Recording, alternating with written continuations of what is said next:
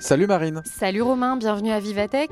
C'est sympa de prendre le relais pendant que Germain se la coule douce en vacances. Oui, et on est là pour les 4 jours du salon tous les deux. On se saisit de l'occasion pour vous présenter un mémo augmenté, comme on dit. Pendant le salon, nous vous proposons un épisode par jour avec des interviews d'experts, des fondateurs de start-up, des responsables associatifs, bref, tous ceux qui font le numérique aujourd'hui. Et alors, qu'est-ce qu'il y a de nouveau cette année? Ça y est, tout le monde est connecté à la 5G pour regarder des confs en VR? Ah écoute, justement, la 5G, ça fait deux ans que les fréquences ont été attribuées suite aux enchères qui ont rapporté 2786 milliards d'euros à l'État. À l'époque du lancement, on se souvient aussi que la 5G faisait un tollé médiatique. Le public s'inquiétait pour l'environnement, la santé, questionnait l'utilité de la 5G. Alors dans cet épisode, nous vous proposons un regard sur ce qui s'est passé en deux ans. Quelles sont les transformations réelles permises par la 5G Est-ce que des usages se sont développés? Pour qui? Et quelles sont les grandes évolutions à venir pour la 5G dans les mois et années qui viennent? Orange vous présente le mémo. Mais d'abord, Marine, est-ce qu'on sait où on en est de l'adoption de la 5G en France? Est-ce que les internautes s'en sont emparés? Oui, l'ARCEP publie tous les ans un rapport et ce qu'on y lit, c'est que la France compte 3 millions d'utilisateurs de la 5G au quatrième trimestre 2021.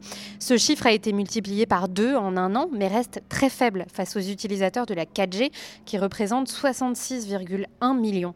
Si on compare avec la 4G lancée en 2011 en France, ils étaient 2,9 millions un an après et 10 millions deux ans après. Sachant que le premier forfait 5G a été lancé en décembre 2021, les chiffres restent similaires au déploiement de la 4G. Reste que l'ARCEP prévoit une croissance de 10 à 20% du parc mobile 5G par an, une croissance plus faible que la 4G. Et c'est un phénomène français, cette adoption timide par les utilisateurs? Hmm, Pas vraiment. En Corée du Sud, par exemple, je lis dans Uzbek Erika que des habitants ont même porté plainte parce qu'ils jugent qu'entre la communication sur les facultés de la 5G et la réalité, il y a un monde. Ah oui, c'est plutôt radical. Et justement, elle promettait quoi la 5G En fait, c'est ça qui est difficile à saisir pour le grand public. C'est que la 5G va évoluer. À l'heure qu'il est, c'est vrai, pas vraiment de révolution dans les usages, car la 5G a surtout permis de décongestionner le réseau 4G. Philippe Wezarski, directeur de recherche au CNRS, l'explique dans un article datant de juin 2021. Nous passons techniquement à la 5G, mais en termes de services, nous avons pour l'instant surtout accès à une sorte de 4G à haut débit normal donc qu'on ne voit pas vraiment la différence pour l'instant. Sur le blog du Monde appelé Binaire, le chercheur à l'ENS Serge Abitboul s'est même amusé à expliquer la 5G en inventant le dialogue d'un enfant appelé Jules avec sa grand-mère. La grand-mère explique à Jules que pour elle, dans la Creuse, ce qu'elle attend c'est surtout la 4G et que la 5G ne va pas changer grand-chose pour son petit-fils à Marseille. La grand-mère explique que les transformations auront surtout lieu dans l'industrie. Certains secteurs devraient être particulièrement transformés. On a demandé à Michael Trabia, Chief Technology and Innovation d'Orange, sur le stand d'Orange de Vivatech, si la grand-mère de Jules avait bien raison. La 5G, c'est vraiment une nouvelle génération. On a connu euh, la 2G, la 3G, la 4G, la 5G. Tous les 10 ans, on amène une nouveauté. Et avec la 5G, la première chose, c'est qu'on répond à la croissance du trafic et on a besoin de la 5G pour garantir cette qualité de service. Mais la deuxième chose, c'est qu'on va avoir de nouveaux services, de nouveaux usages grâce à la 5G, notamment pour l'entreprise, avec ce qu'on appelle le network slicing, c'est-à-dire qu'on va couper des tranches de réseau qu'on va dédier à certains usages. Ça, c'est la 5G standalone qui va arriver en 2023 et qui va amener une latence, un temps de réaction très bas et une connectivité à la demande pour tous ces nouveaux usages. D'ailleurs, je lis dans Euractiv que la France a annoncé en mars 2022 quelques mesures pour accélérer le déploiement de la 5G dans l'industrie pour atteindre un marché français de 15 milliards d'euros à l'horizon 2025. D'abord, l'ouverture d'un guichet d'expérimentation dans la bande 3,8 4 GHz, plus proche des bandes de fréquence cœur de la 5G. Et ensuite, des procédures simplifiées pour demander l'accès au réseau mobile pro dans la bande 2,6 GHz. Et j'ai demandé à Michael Trabia pourquoi il pense que les entreprises françaises doivent se saisir vite de la 5G. Les entreprises, elles ont des enjeux de compétitivité, elles ont des enjeux euh, de qualité, elles ont des enjeux de transition environnementale. Et pour répondre à tous ces enjeux, ben, elles ont besoin de mobiliser toutes les technologies qui sont à leur disposition. Et la 5G est vraiment une technologie qui, est une technologie clé pour euh, l'industrie 4.0 pour avoir des, sites de production plus efficaces avec du computer vision, la capacité d'avoir des caméras connectées à l'intelligence artificielle pour faire du contrôle qualité sur une chaîne de, montage, par exemple, de production. Elles en ont besoin pour faire du travail collaboratif, du travail à distance, euh, pour faire de la, conception euh, également avec différents sites. Et puis, elles en ont besoin pour préparer la transition environnementale avec des nouveaux modes de, économiques, puisqu'aujourd'hui, on sait qu'on va devoir produire moins, on va devoir produire plus près et on va devoir produire plus durable. Ça veut dire que les objets qu'on va produire, on va devoir les partager davantage. et ça, c'est des plateformes numériques pour les localiser, pour s'identifier, pour payer. Et la 5G a un rôle à jouer en ce sens. Dans un rapport de l'Académie des sciences, un ensemble de chercheurs pointe d'ailleurs le risque pour la France à ne pas développer sa recherche en matière de réseau mobile, un danger pour la souveraineté du pays. Le chercheur François Basselli, qui a coordonné le rapport, souligne Il faut bien comprendre les conséquences pour l'économie dans son ensemble d'une situation dans laquelle nous n'aurions plus de maîtrise et de contrôle des futures infrastructures de réseau. Le rapport évoque également la question environnementale. Oui, et ce que je comprends, c'est qu'en fait, l'impact de la 5G sur l'environnement sera surtout lié aux équipements, au renouvellement des terminaux, à la fabrication des antennes.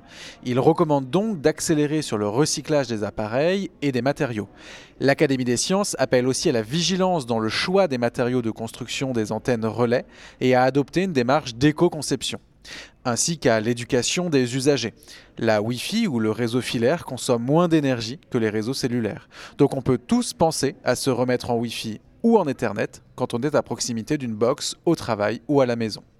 Ensuite, l'Académie nous explique qu'à volume de données égal, la 5G est beaucoup moins consommatrice en énergie. Seulement, elle risque de permettre une multiplication des usages et donc de la consommation énergétique. Mais c'est à mettre en balance avec le fait que sans la 5G, nous aurions densifié le réseau 4G beaucoup plus émetteur. Tout est donc une question d'arbitrage, de choix dans les services à proposer. Et d'ailleurs, un rapport de JP Morgan intitulé Future of 5G Adoption souligne bien que la principale opportunité de la 5G est pour les entreprises et qu'elles ont tout juste commencé à gratter la surface des potentialités offertes par la 5G. Et donc Romain, tu as rencontré aujourd'hui des entreprises qui se sont lancées dans la 5G. Elles étaient à Vivatech ce matin. Oui, effectivement, et dans un rapport de PwC, intitulé Que signifie la 5G pour les entreprises? On nous explique que les entreprises peuvent attendre quatre grandes transformations dans les médias, dans la réalité augmentée, l'Internet des objets et la ville intelligente. Et je suis allé vérifier sur place du coup. La première entreprise que je suis allé voir s'appelle H4D. Ils réalisent des box comme des cabines téléphoniques où l'on peut entrer en relation avec un médecin qui va pouvoir vous faire quelques examens comme l'ECG, l'électrocardiogramme. Donc la 5G, nous, ça nous apporte en fait vraiment une flexibilité pour en fait euh, tout ce qui est flux vidéo. L'exemple de l'ECG, où en fait maintenant on peut vraiment faire un flux vidéo d'un ECG, alors qu'historiquement on pouvait qu'envoyer des photos. Donc pour un médecin c'est vraiment parfait, et pour un patient il peut se rendre compte en fait de son évolution. Ensuite, j'ai rencontré l'entreprise Sidronix, une entreprise qui propose des solutions au port de marchandises pour optimiser la gestion des bateaux et réduire les risques ou accidents. Grâce au réseau 5G, nous pouvons fournir à nos clients un service de vidéo haute définition avec une latence plus faible. Donc nous pouvons associer nos solutions avec la 5G, améliorer l'efficacité et optimiser la gestion du port. Mais ce qui relie toutes ces technologies et ce pourquoi la 5G est très appréciée par les entreprises, c'est sa capacité à transporter plus rapidement un très grand nombre de données. Nous avons rencontré l'équipe de la société SeaThings pour en parler. Uh, oui, la 5G est bien meilleure. Nous voyons les résultats qu'elle apporte. Nous aidons les entreprises à utiliser la 5G pour plus d'efficacité et pour prendre des décisions grâce aux données. En fait, la question qui se pose quand on parle de la 5G, c'est celle des usages qu'elle va permettre de déployer. Je cite le responsable du département informatique et réseau de Télécom Paris, interviewé dans un article du Monde. Il explique Il n'est pas question d'innover pour innover. On ne construit pas la 5G pour que vous puissiez regarder une vidéo au supermarché. C'est une innovation utile. On sait que la voiture connectée, le train connecté et bien d'autres usages ne seront pas possibles sans évolution technologique. Effectivement, et bientôt à Vivatech, on parlera peut-être de la 6G. Je lis sur Ouzbek Erika que les grandes entreprises de la tech en parlent déjà. Elle est annoncée autour de 2030. Merci à tous de nous avoir écoutés et rendez-vous demain pour un nouvel épisode du Mémo à Vivatech. C'était Le Mémo, un podcast orange.